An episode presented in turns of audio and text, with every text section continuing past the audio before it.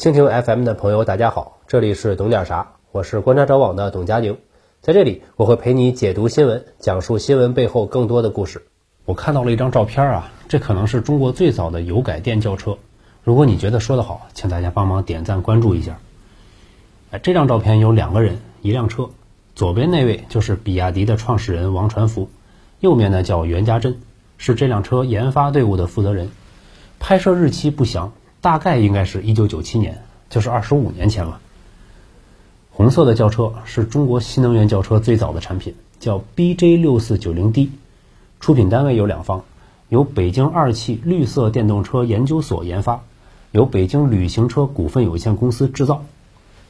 这款车的车身来自于一个澳大利亚的品牌，叫霍顿，也是澳大利亚的老牌企业，十九世纪就成立了，最早是做马具。后来做汽车内饰、车身，成了美国的通用汽车在澳大利亚的独家车身供应商。一九三零年代，霍顿被通用汽车在澳大利亚的分公司收购，成了澳大利亚、新西兰最著名的车企。霍顿出了一个系列车叫准将，其中有一款叫 VN，后面加了一个括号，里面 VN。现在的照片就是原版的准将 VN，我们可以看到是一个旅行版的样子，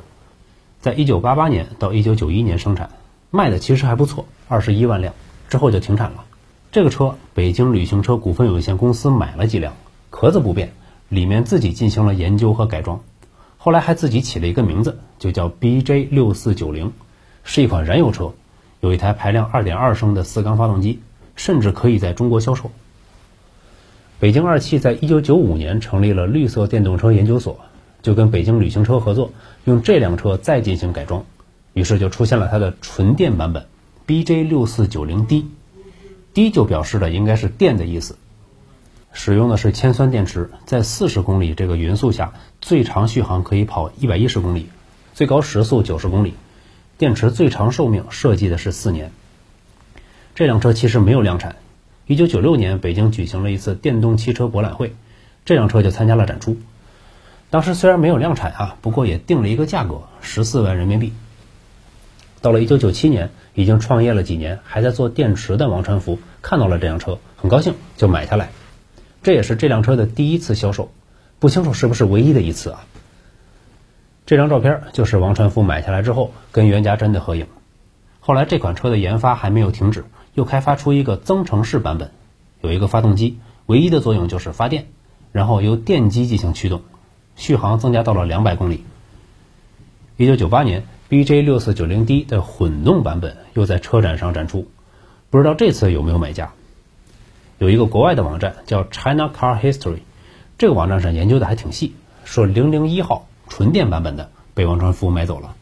编号零零三号的这个车虽然外形基本都一样，但很可能就是混动版本。后来袁家珍二零零二年到深圳出差，还专程去比亚迪看了看零零一号，发现这辆车没有上牌。而是放在一个露天的厂区做电池测试，可想而知，袁家珍会觉得有些可惜。再后来，二零零三年，比亚迪收购了陕西车企秦川汽车，拥有了造车资质。到了二零二二年，比亚迪停止了燃油车生产，专注生产新能源汽车。不知道当年那辆 BJ 六四九零 D 是不是也给王传福的造车梦鼓了鼓劲儿？